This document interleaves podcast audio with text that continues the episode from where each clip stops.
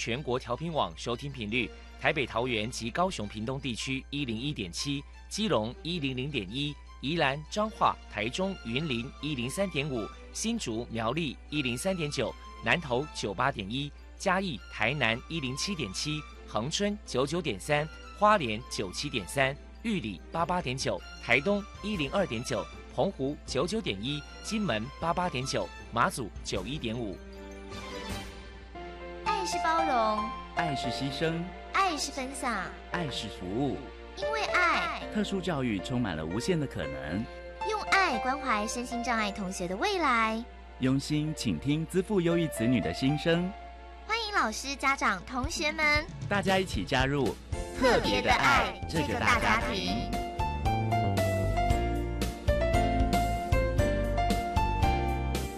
本节目由教育部学生事务及特殊教育司指导，国立教育广播电台监制，欢迎收听。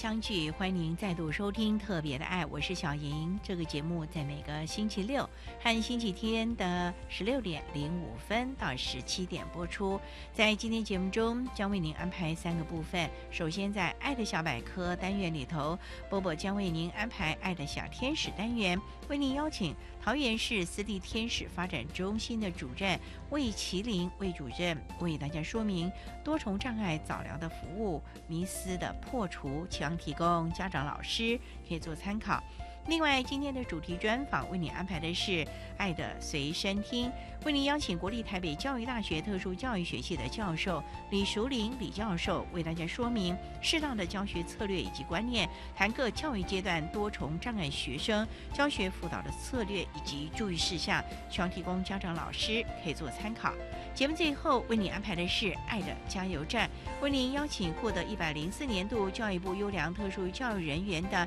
台北城市科技大学资源教室的辅导老师李国元李老师为大家加油打气了。好，那么开始为您进行今天特别的爱第一部分，由波波为大家安排《爱的小天使》单元。爱的小天使，每一个宝宝都是父母心目中的小天使，让我们一起关心幼儿的学前教育。发现幼儿早期疗愈的重要性。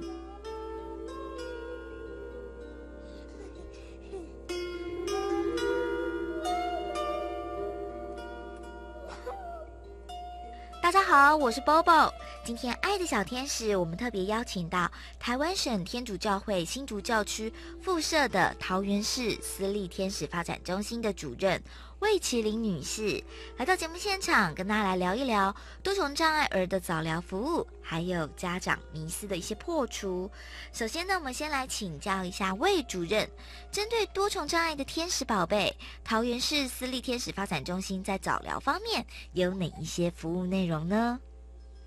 因为家长来咨询的时候，就是我们接触的开始，所以我们会先请他带宝贝来，然后我们会透过专业团队来评估。如果我们觉得这个宝贝真的很适合到幼稚园，我们会建议家长说，你就到社区的幼稚园去就读，然后我们会帮他介绍比较适合的幼儿园。如果发现呢他在情绪支持上需要的话，我们社工就会进一步提供一些情绪方面的支持的服务，这样子。那，另外进来以后，正式入到我们天使发展中心以后，我们就会展开所谓的个别化的服务计划的一个会议的召开。这个目标呢，是为了未来孩子发展能够。往上提升，所以我们会了解一下家长你有没有什么期待，未来在训练孩子目标上，然后我们的团队呢也会一起来评估这个孩子未来他要定什么目标，能够让他在黄金期呢能够进步更快。所以我们的专业团队就含治疗师、语言治疗师、职能治疗师、物理治疗师，还有社工，还有我们的特教老师，我们一起会来拟定孩子的目标。然后我们希望呢，他的目标就是。未来能够在入国小前能够到幼儿园去融合，我们希望透过一般的孩子的同才的力量，来诱发孩子更多的学习的动机。这样。接下来请教一下魏主任，照顾多重障碍儿，家长在教养上有哪些小 paper 嘞？其实我觉得小 paper 是没有，我觉得家长第一个就真的是要放下心，要先把自己的心先调整好，接纳这个孩子。我觉得接纳是第一个，你一定要去面对的。你要了解孩子现在要的是什么。所以我觉得，当你放下你的心，你接纳他的，其实后面就很多资源可以进来。所以你放下以后，资源去连接，然后我们资源进去以后，我觉得我们就是一个团队了。我们一起来帮孩子规划他未来能够走的方向在哪里。再来，我们会建议家长在家里一定要让孩子动手去做，因为我们有时候家长可能在赶时间，可能要想到医院去做复健啊，或者要来天使的，他们可能睡得晚，他们常常就说我要快，所以我就直接帮孩子动手去做。其实这样长期下来就剥夺他们学习的一个机会，所以我们建议家长尽量放手让孩子去做，不要剥夺他在居家的一个学习生活的一个机会。那另外就是我们的家长往往会觉得认知跟语言非常重要，所以他们就会忽略生活自理的一个训练，然后他们可能就长期让孩子抱着尿布，然后可能就到医院去跑复健，所以尿布到了六岁还没办法测，然后吃呢可能就在车子里面就直接喂食。可是我觉得居家的这一块是其实是最好学习的场域。当你剥夺了这些孩子学习的机会的时候，其实认知跟语言学了以后。其他其实都没有跟上，是很可惜的。所以我是建议家长，呀，居家的这一块一定要把它落实去执行。再来呢，请教一下魏主任，家长呢长期辛劳的照顾多重障碍儿宝贝，身心上呢到底该如何舒压呢？第一个，如果说我们在评估的时候，或者是在面谈的时候，发现哎，这个家长。真的在情绪上真的需要被支持。第一个我们会去帮忙的，可能就是社工，所以社工会到家里去家访，去了解家长到底问题出在哪里，是跟公公婆婆的问题，还是他自己内在的问题，还是跟夫妻相处的问题？我们会深入去了解。那如果真的需要支持的话，我们还会找我们有相关经验走出来的家长，也会进来一起支持他。我觉得家长有伴的关系对家庭的照顾。帮助非常非常的大，然后他们有成功的经验分享给这个家长，然后家长会找到一个出口，然后他情绪就能够获得疏解。另外呢，我们也建议家长能够培养自己的兴趣，还有他的信仰。如果有个信仰，你精神就有支持；然后如果有兴趣呢，就可以转移一些些的注意力，然后让自己呢身心灵会更健康。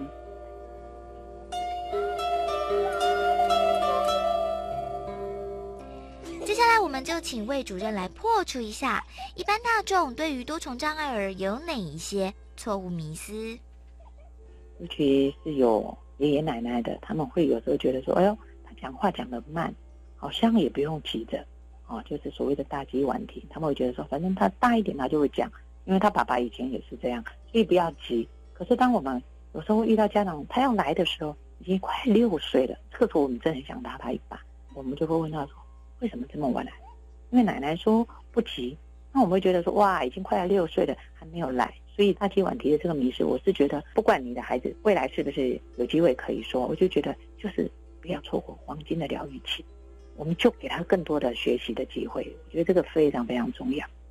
啊，再来就是家长比较容易妥协孩子，因为他觉得有一种要弥补他的心，所以孩子只要一哭闹，他们就会妥协。所以就剥夺了孩子能够被规范的一个学习的机会，所以有时候妥协就让孩子情绪上其实更大。所以我是觉得，你还是要你应该要坚持的地方。有时候孩子哭闹，你该要求他去学的，你还是要要求他去学。只要他达到了，你马上增强他。我觉得这个从小妥协的这个坚持非常重要。我要到了大了想说，哎，这个孩子我没办法照顾了，你们帮我照顾。可是当我们了解说，哎，你从小就是妥协他。其实到了大了以后，其实你可能就会被他牵着鼻子走。其实这个部分，我比较期待家长要放下心，该坚持我们就要坚持。啊，再来就是家长比较会想要把所有的资源拿在身上，他觉得资源拿的越多，对孩子的学习越有帮助。其实这样子其实是搞到双方身心俱疲。所以我比较建议家长，当你如果觉得，哎，在机构学习的时候，我觉得你应该就把重点放在机构跟机构的团队一起合作。那如果你要选择医院，我建议一个礼拜不要超过两天，因为我们这里很多家长可能早上来这边学习，到了五点以后，他一个礼拜有六天赶到医院去做复健，那每天晚上九点才回到家。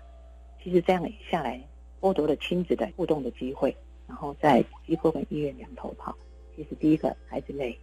再来就是医院其实也容易让孩子生病，因为累抵抗力差，你进到医院的体系里面可能就很容易生病。所以孩子呢到了医院，家长就让孩子进到治疗室去，家长就在那边等。可是这样长期下来，我们也问家长说：“哎，那治疗室到底在教什么？”他们也不了解。可是他们就送到医院，进步就会看见。可是当你不晓得孩子到底在学什么时候，其实这个有点适得其反。所以我觉得资源可以拿，可是要拿的刚刚好。你真的要知道孩子这一阶段他到底要的是什么，我觉得这个非常重要，你才能够帮孩子在下一步有更亲近的学习。这样。谢谢桃园市私立天使发展中心的主任魏麒麟女士接受我们的访问。现在呢，我们就把节目现场交还给主持人小莹。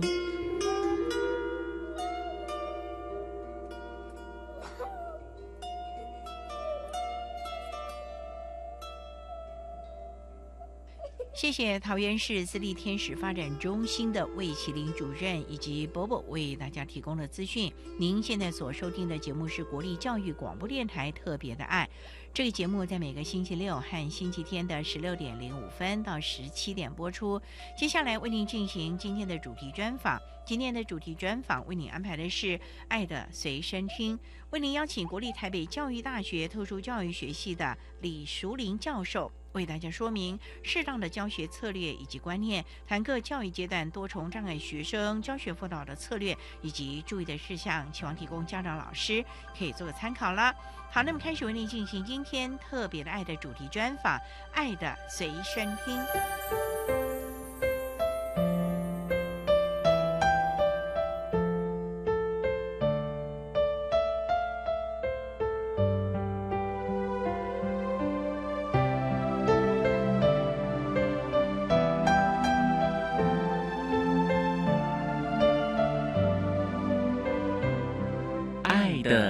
声音。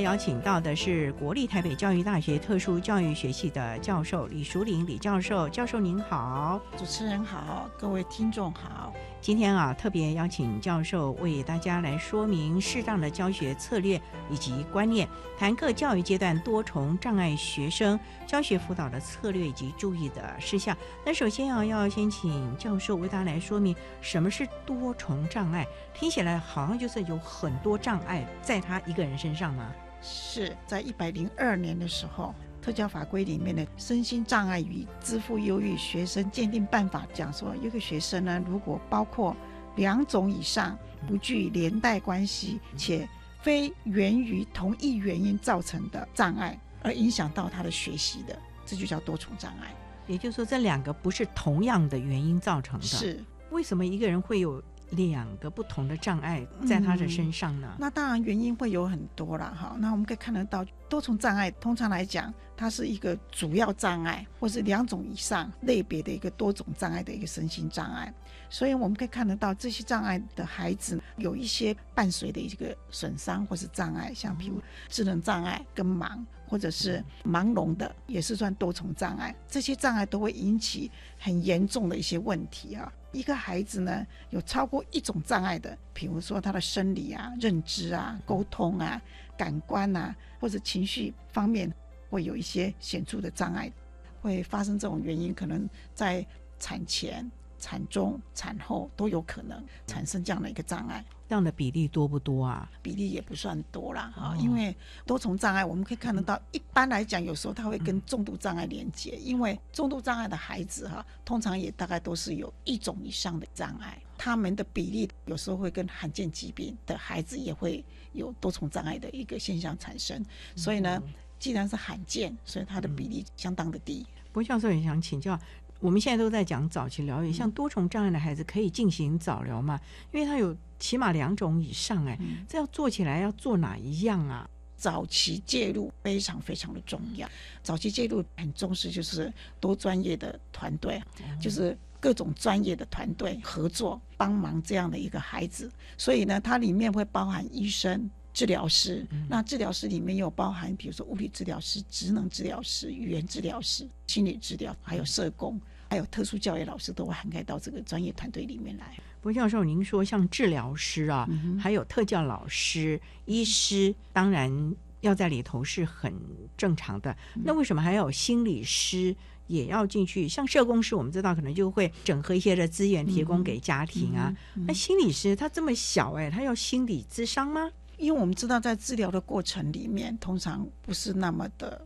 舒服、舒服跟愉快的，会有一些痛啊、难受啊这些。很多孩子会排斥，会拒绝，不想。这个时候呢，我心理师进来就有可能了，因为甚至于这些多障的孩子呢，因为他沟通上有困难。有时候他也会有很多的情绪在里面，这个部分的话也需要心理治疗师进来去了解他各方面的一些问题，然后呢让他能够有动机跟我们配合去做这样的一些治疗。还是要孩子主动有这个动机，愿意配合做这个治疗。因为我们过去的经验啊，如果不早一点的话，可能在肌肉或者是各方面其实就会有问题了啊。嗯。我想这一点呢，真的要提供大家可以做个参考了。那我们稍待呢，再请国立台北教育大学特殊教育学系的教授李淑玲李教授，再为大家说明适当的教学策略及观念，谈各教育阶段多重障碍学生教学辅导的策略以及注意的事项。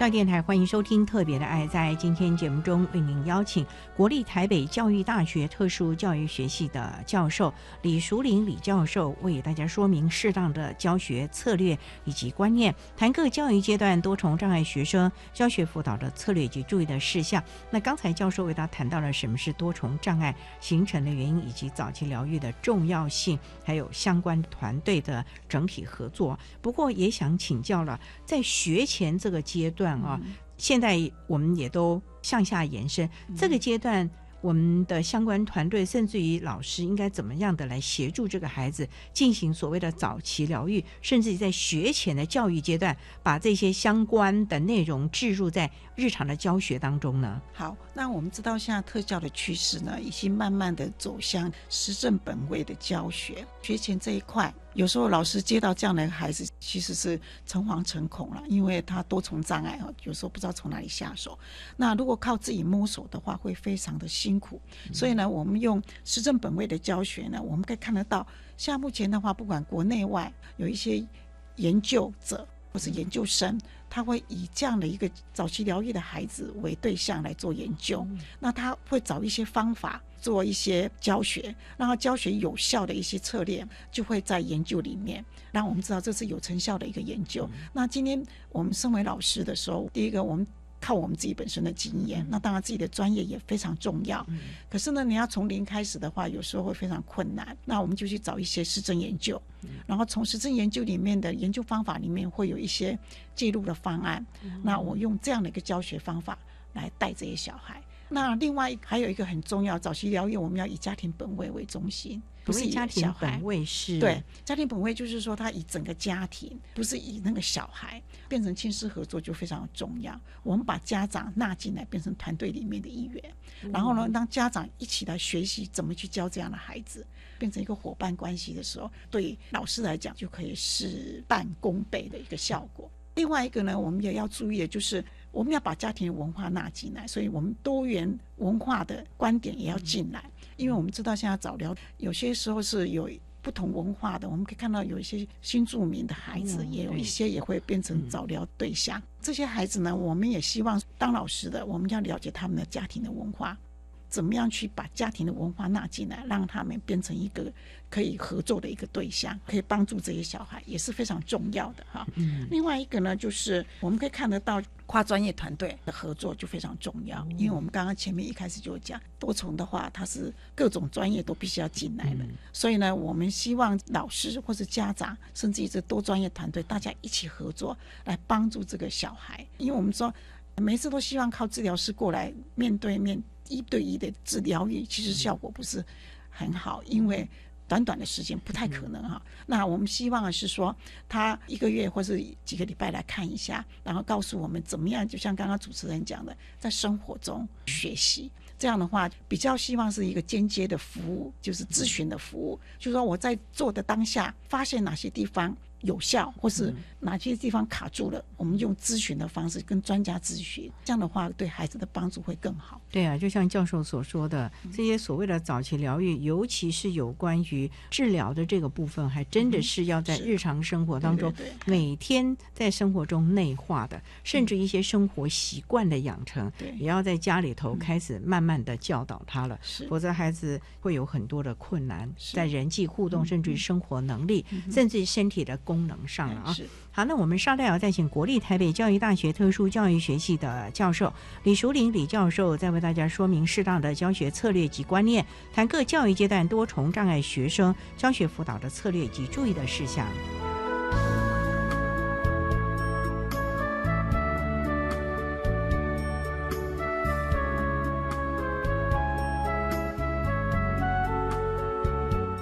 我是国立台东大学特殊教育学系的吴胜儒老师。针对多重障碍学生教育教学策略及重点，我有以下几个建议：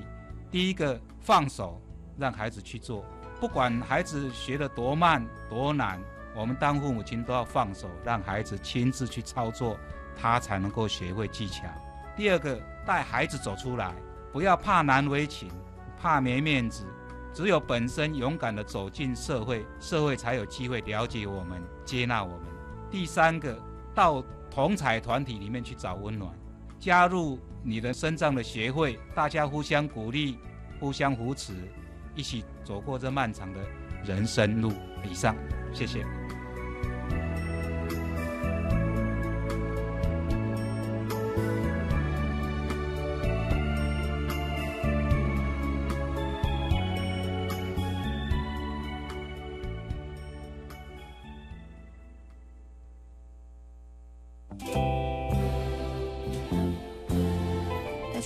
是为台湾儿教基金会的创办人刘安婷。我们相信养育一个孩子需要一个村落的力量，也邀请每一位有心的您们加入这一个村落，也欢迎大家收听国立教育广播电台。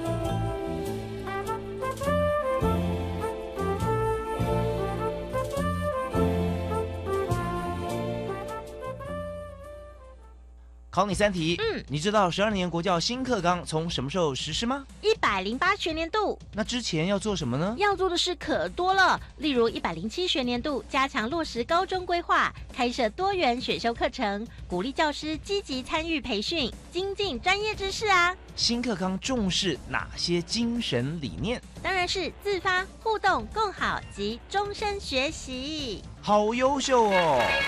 以上广告是由教育部提供。去年，台湾世界展望会募集近八千份红包。谢谢您的爱心，让台湾这么多的家庭度过了经济难关，使孩子们健康长大、安心上学。我是张爱嘉，我是张小叶。今年我们希望持续为弱势家庭募集一万份红包，邀请你跟着我们一起来帮助这些需要帮助的孩子跟家庭过个好年。更多资讯请上台湾世界展望会官网。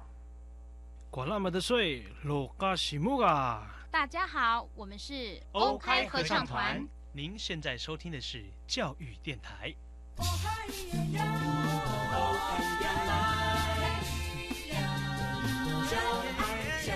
台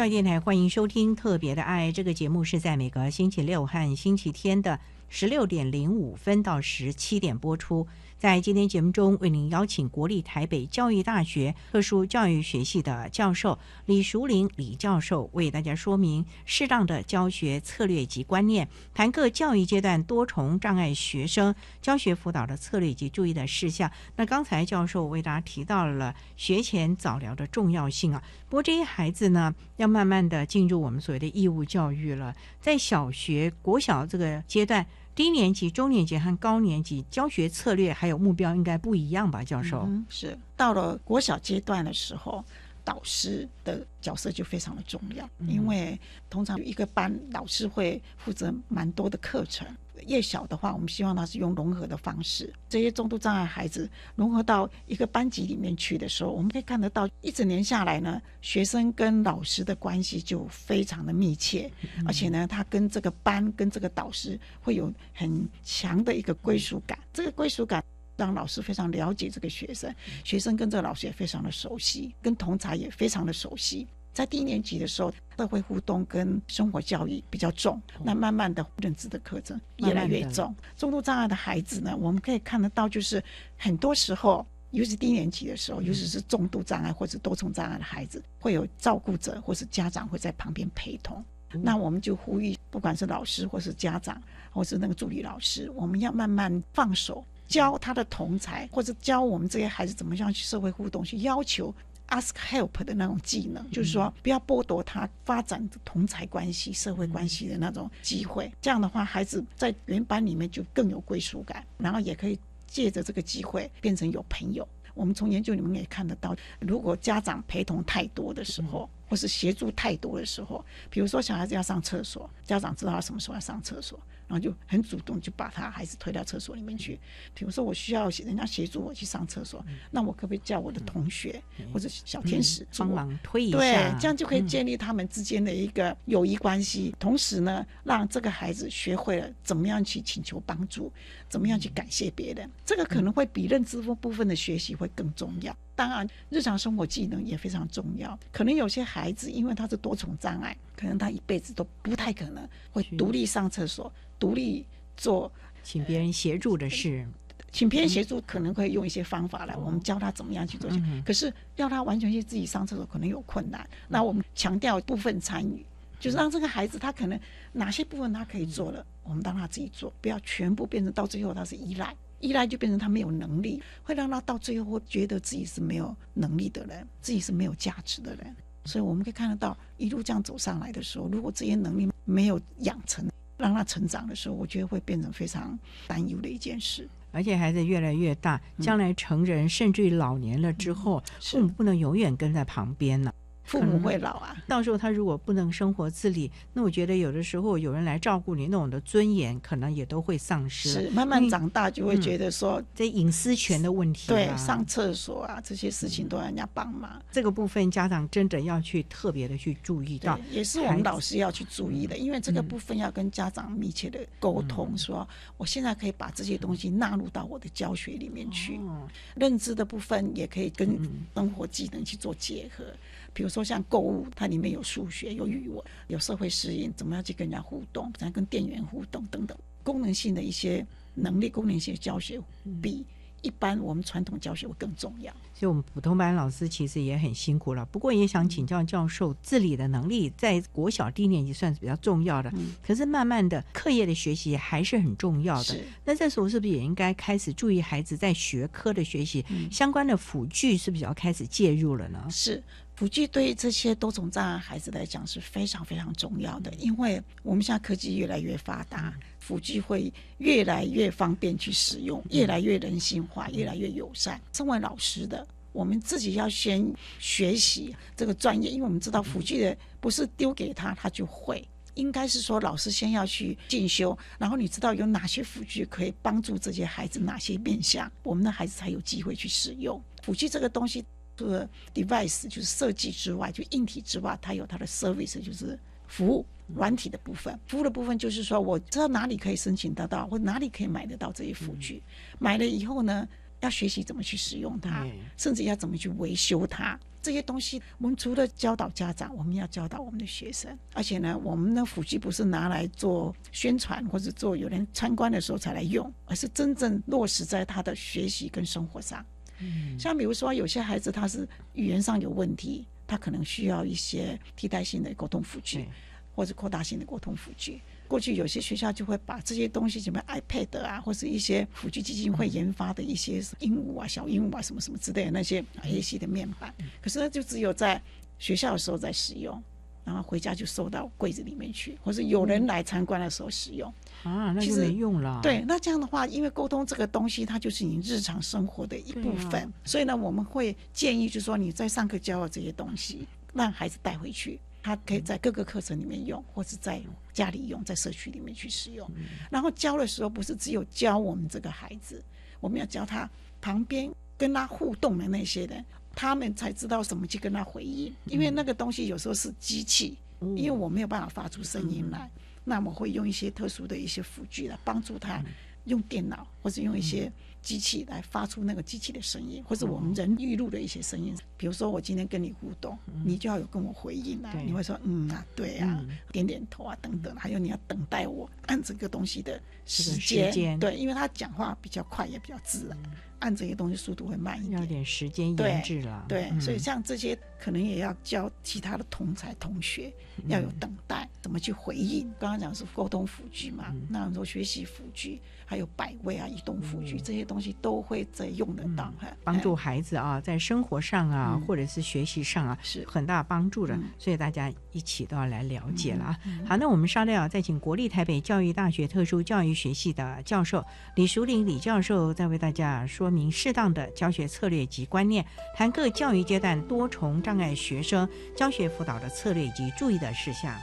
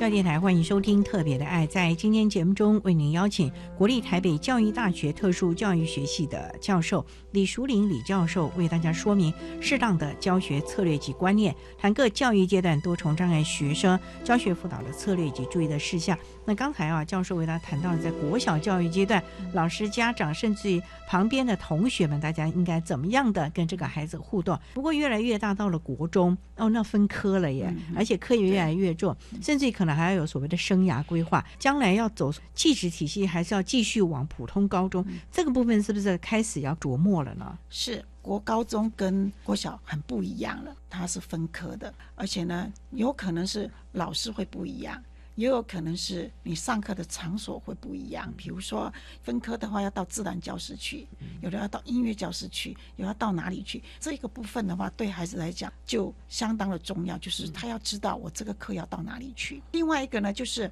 在国高中的时候，上课的时间也会比较长，所以他必须坐着比较久的时间，所以我们也要去了解这些孩子坐久的时候，可能有些孩子就需要辅具的帮助，因为他。不可能一直坐着僵在那个地方，上起课来就会变成没有精神啊，等等的。所以这个部分的话，我们也希望老师也要注意到摆位的部分哈。那另外一个呢，就是到了国高中的时候会有选课的问题的，或者是有一些选社团的问题。那我们要充分去了解这个孩子他的优势在哪里，需要支持的部分在哪里。我们可能就要针对这个孩子的兴趣，然后呢，我们去选一些课程，让他在上课的时候才不会。因为没像兴趣啊没兴趣或者一些嗯这样会受挫。嗯像过去有一个高中的学生，他是一个肌肉萎缩的，也是多重障碍嗯的，他通常第一节课、第二节都会比较没有精神。那所以我们在排课或者让他选课的时候，我们大概会把国语、数学排在三四节的地方。嗯所以有些时候我们就看孩子的情况，那那课程的排序就很重要。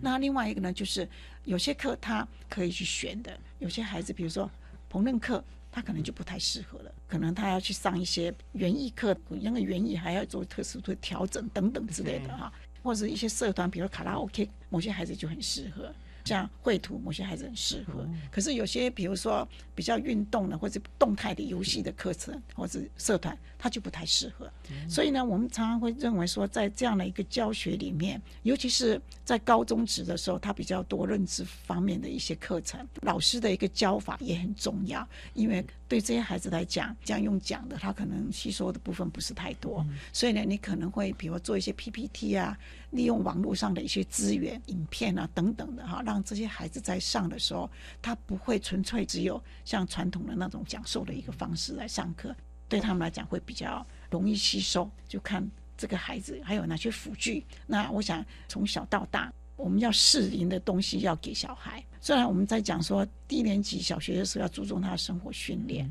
可是到了国高中的时候，可能有些孩子呢到那么大，他一样会流口水，像脑麻小孩，不知道有多脏的。那流口水在低年级的时候，可能老师会用那种围兜兜。可是你到了国高中的时候，你就不适合用围兜兜了，你可能用一些比较漂亮的头巾啊、围巾啊之类的，然后让他们随时可以替换，可是呢挂起来又很漂亮。这个就是要适龄，给他一些不一样的教材或者是目标，我觉得这个是更重要的。那到了国高中以后，还有一个最重要的议题就是他要做转衔了。到大学去了，嗯，可能要到职场去了，那甚至有的比较重度，可能也不到大学，可能会到一些教养机构、知教养机构对，就业啊或，什么小型作业所啊、哈皮肤工厂啊等等之类的哈。嗯这个部分当老师的，我们大概到高二的时候就要开始做准备，准备做转衔。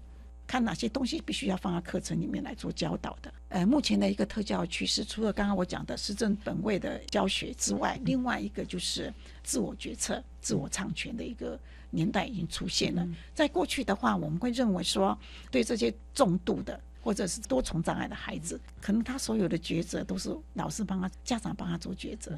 我们通常都不会问过他们，不会问他你想怎么样啊？对，认为说嗯他们可能没有能力去做这些事情。可是这个自我抉择最后会衍生出自我唱权。我想这个部分非常的重要，所以我们大概在小学阶段到了国高中的时候，自我决策的一些目标放进去。对一些比较重度或者认知比较低的那些孩子，他的抉择可以是要或不要，是或不是。我们还是要问他，可以给他两个选项、三个选项，因为他在抉择的过程里面，他会发现自己的价值，然后呢，甚至他去抉择了以后，他会自己负责。所以呢，我们在很小的时候就慢慢要告诉他这件事情。再来就是到了国高中的时候，我们更要让他知道他的福利在哪里，还有他的优势在哪里，他需要被支持的地方在哪里，慢慢让他去知道，然后知道以后，他慢慢会为自己去争取自己的权益。因为我们在小学的时候，老师会去帮助他，家长会去协助他。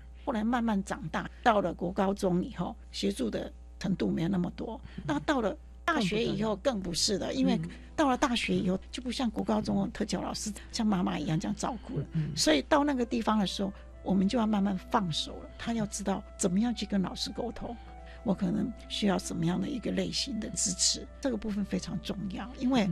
你如果不去跟老师沟通，老师也不知道你要什么。对大学老师不可能这么的细腻哈。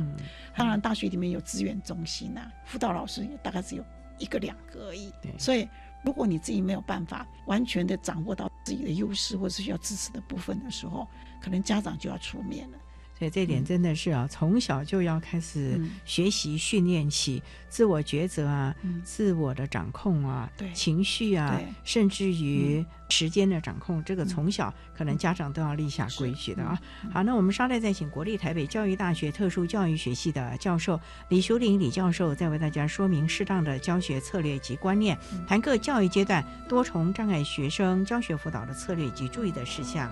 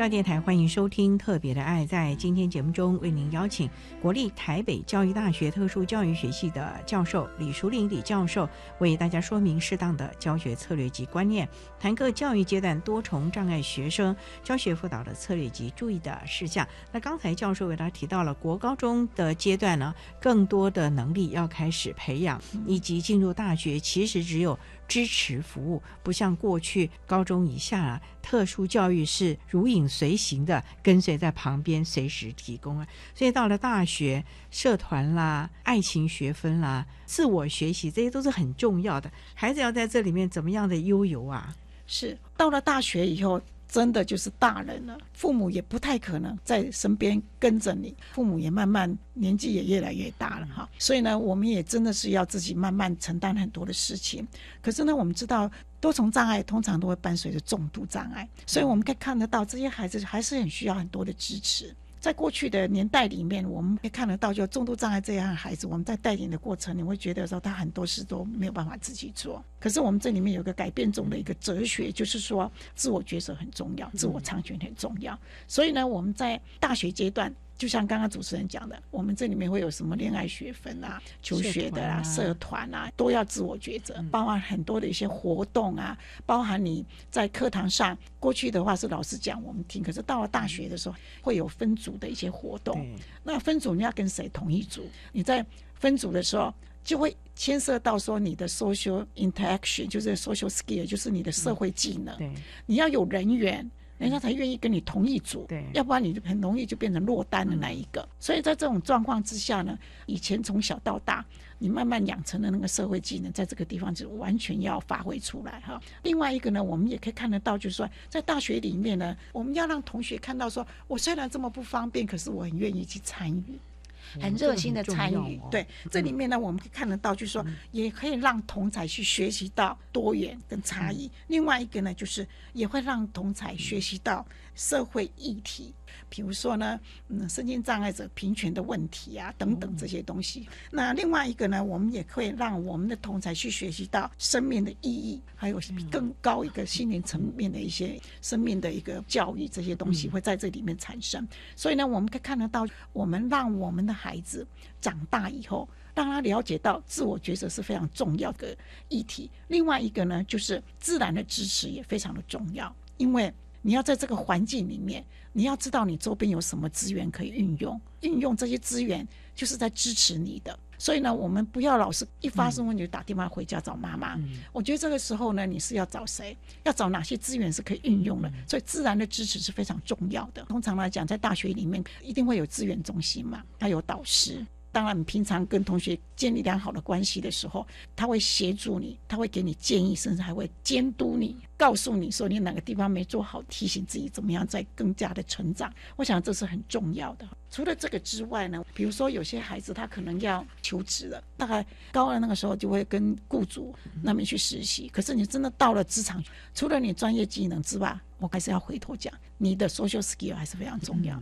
你要变成一个很有人缘的人，你要变成一个很受欢迎的人，然后你应该不会有一些不良的习惯，比如说不诚实啊、迟到啊、拿人家的东西啊等等之类。我想这些东西你在之前就必须要有这样的能力，所以你在做职业计划的时候，可能要把这些东西都涵盖到里面去，就是你职业的态度。再来第三个的就是说，社区跟居家生活的技能就必须要具备。像有些孩子他可能没有办法到职场去的。那你要知道说哪些地方我可以运用的，比如说有一些社团，有一些协会，有一些小作所。那你要知道说哪些地方我可以。到那边去，一方面可以在那边生活，甚至有些协会还会有一些叫做 group home，就是会有几个生障的孩子，比较重度障碍孩子，他会让他租一个房子，有一个辅导员在里面，社区家园的概念，对对，就是社社区家园的概念。你到那个地方去，你要慢慢去习惯离开你的家，你不能永远在父母的羽翼之下，因为父母有一天会走。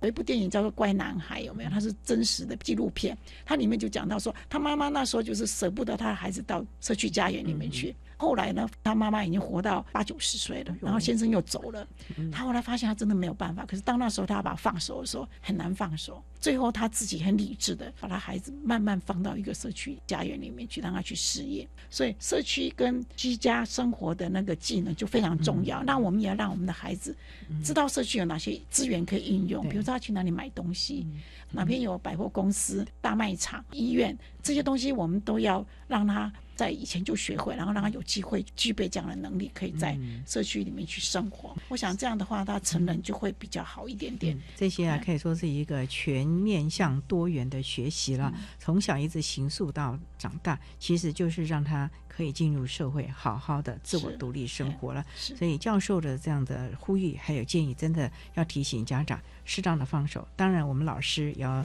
从小就开始在每个教育阶段提供相关的协助了。那我们今天也非常的谢谢国立台北教育大学特殊教育学系的教授李淑玲李教授为大家说明的适当的教学策略及观念，谈各教育阶段多重障碍学生教学辅导的策略及注意的事项。非常谢谢教授的说明，谢谢您。好，谢谢。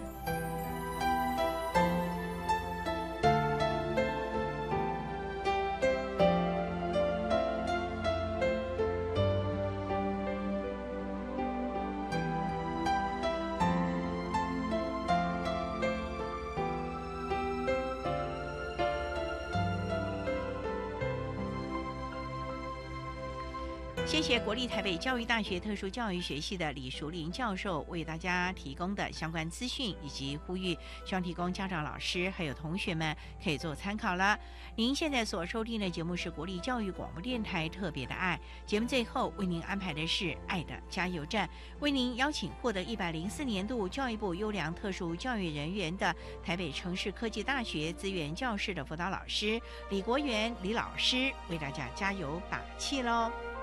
爱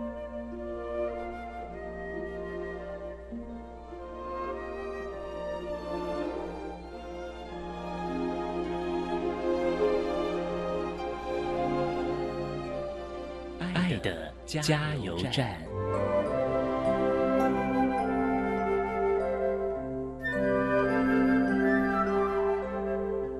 各位听众，大家好，我是台北城市科大资源教室辅导老师李国元。针对高等教育阶段学生学习及辅导支持服务，这边有几件事情想要跟学生、老师以及家长都说明的一件事情，就是说，特殊需求学生绝对不是因为“特殊”这两个字而应该享有特权，反而是我们该看重他的优势能力，该怎么去引导他们成为自己独特、独一无二的那个部分。我相信，其实很多学生真的在过程当中一直在看自己所缺陷的，但我们真的该引导他们去看见自己所拥有的那部分，去展现那个可能别人所没有的。那家长也可以更放心的让他们将来，因为总有一天我们会放手，他们才能够自己走得很高，自己飞的不能说又远啊，只能说至少飞翔得很自在。谢谢。